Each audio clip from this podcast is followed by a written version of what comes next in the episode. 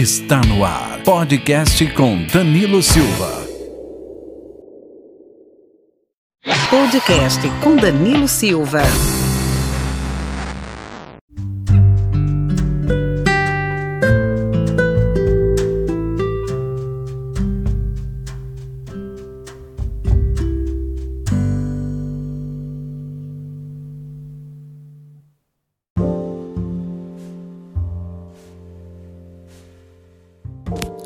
Olá pessoal, primeiramente boa tarde aí a todos vocês que escutam nosso podcast aí diariamente. Muito feliz, muito agradecido pela audiência que tem, que tem nos dado. Pessoal, hoje nós vamos falar sobre bastidores da política nacional e estadual. Tá ok? Fique aí, não deixa, ó, não deixa de escutar não, hein? Muito importante. Bora lá então, pessoal. Vamos começar lá de cima. Vamos falar de Brasília. Os bastidores em Brasília tá pegando fogo. Simone Tebet, no final de 2021, lançou a sua pré-candidatura pelo MDB, apoiado pelo presidente nacional, Baleia Rossi, demais lideranças. E tudo, e ela dizendo que só entraria se fosse para disputar. E eles disseram, ó, carimbar, você vai disputar agora tem uma grande parte do MDB do Nordeste que já quer apoiar o Lula e está descanteando a candidatura dela. Então, o MDB está numa situação muito complicada para resolver isso aí. Já outros candidatos de terceira via, como se diz, o Dória não conseguiu pular a casa ainda nem de. Continua ali com 2%, 3% quando é muito. Depois vem o Sérgio Moro em terceiro lugar com 9, 8, 10, tudo ainda mais de erro. Depois o Ciro com 5, 6, 7, por aí vai. E já vem o Lula e o Bolsonaro um pouco distante. O Lula mais ainda. O Lula hoje ganharia no primeiro turno. É... Há outras candidaturas, se vocês analisar o cenário como um todo, a outras candidaturas que vão se desidratar ao longo desse ano, né? Ao longo desse ano vai ter várias desidratação de candidatura. Uma, Alessandro Vieira da do Alessandro Vieira de Cidadania. Não acredito que ele manterá a sua candidatura. Henrique Mandetta também não. O Dória está numa situação assim: se correr o bicho pega, se ficar o bicho come, pelo seguinte fato se ele não, se ele não disputar, ele ganhou as prévias. Olha para vocês a situação do Dória para disputar a presidência da República. Ele ganha as prévias tá, e não decola. Se ele voltar a querer ser candidato a governador, já renunciou, vai ter que renunciar seu mandato agora em março, abril. Ele tem que sair fora. Então, o que sobraria para ele é o Senado, com a grande possibilidade de derrota. Né? Ele não teria chance alguma de ganhar o Senado.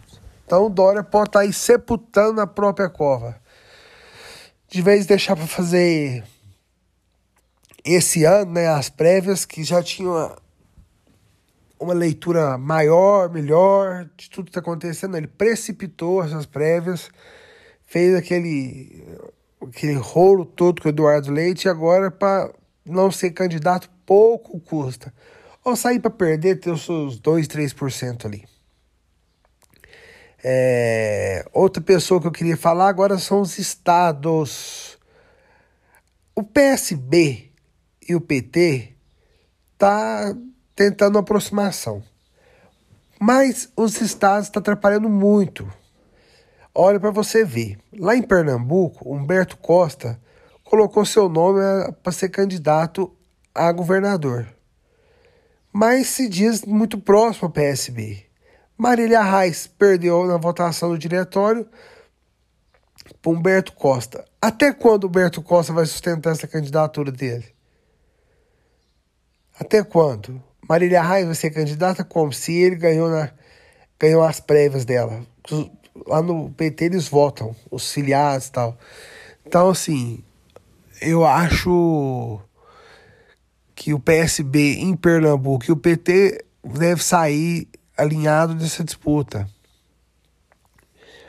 Já em São Paulo, a situação é mais crítica ainda. É, você pega o Alckmin, né? Ninguém sabe ainda a sua decisão. Se ele vem para o PSB para ser candidato à presidência da República, a, a vice-presidência da República na chapa do Lula, ele abriria o palanque, né? E aí tem aí que tá, aí tem três nomes: Márcio França, Haddad e Boulos, tudo de uma ala só. Isso pode dar errado, é óbvio. Né? E o PT não abre mão da candidatura do Fernando Haddad. Se o Alckmin vai para o PSD de dado, ele vai disputar o governo do Estado. Aí ele disputaria o governo do Estado, sairia como candidato a governo e disputaria contra o Haddad, contra e o Márcio França seria até vice dele. Então tem essa questão aí também. Já aqui em Minas Gerais, o governo Zema ele se vê como imbatível, né? Ele, ele se vê como não tem adversário para ele.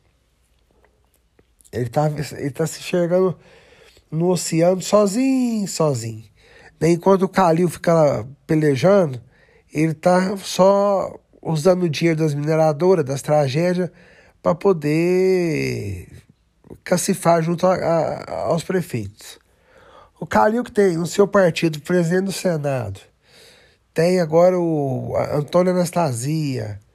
Então, assim, eu, eu acredito prefeito de capital devia andar mais um pouquinho. Como vice no Calil, fala-se muito do Agostinho Patrus, presidente da Assembleia Legislativa de Minas. Será que o Agostinho vai abrir mão de tudo para entrar no. arriscar? é, essa sua candidatura a vice-governador? Apesar, gente, que eu tenho comigo que essas pesquisas feitas um ano antes da eleição, ela não tem valor nenhum na eleição, porque o sentimento é diferente. É lógico que nós não vamos ter uma eleição igual foi em 2018. Isso é óbvio, não vai existir essa aquela eleição que nós tivemos em 2018.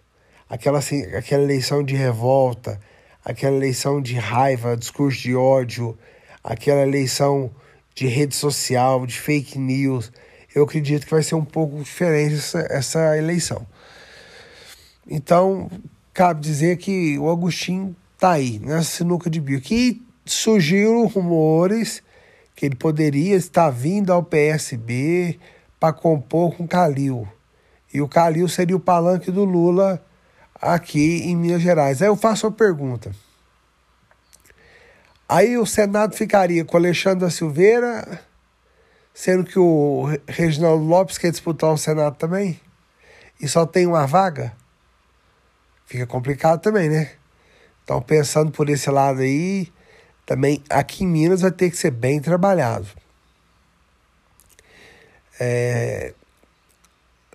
O, o Geraldo Alckmin, vindo para o PSB e fechando com o Lula, ele dá uma, uma certa tranquilidade na campanha do Lula. Eu acredito que ele é um, acredito que ele foi um bom, um bom nome, acredito que ele foi acredito que ele é um bom nome, mas como eu disse, para resolver São Paulo, talvez se ele ficar em São Paulo era até, era até melhor. Mas política é isso aí, gente. Política ninguém sabe o dia de amanhã a gente a gente supõe, a gente fica sabendo de informações, mas tem muita água para passar debaixo da ponte no MDB, no PSD, no PSB e, na, e nessa junção, futura junção União Brasil aí. Vamos ver o que, que vai acontecer. O Bivar quer ser o presidente da sigla que, e ser vice do Moro. O Moro já não quer o Bivar como vice. Então vai acontecer muita coisa nisso aí ainda. Muitas coisas vão acontecer. Mas fique ligadinho com a gente aí. Vamos estar tá observando esse cenário e tá passando para vocês direto, tá ok? Valeu, obrigado pela sua audiência. Temos convidado ainda essa semana, vários convidados, e será uma honra tê-lo vocês aqui comigo. Obrigadão!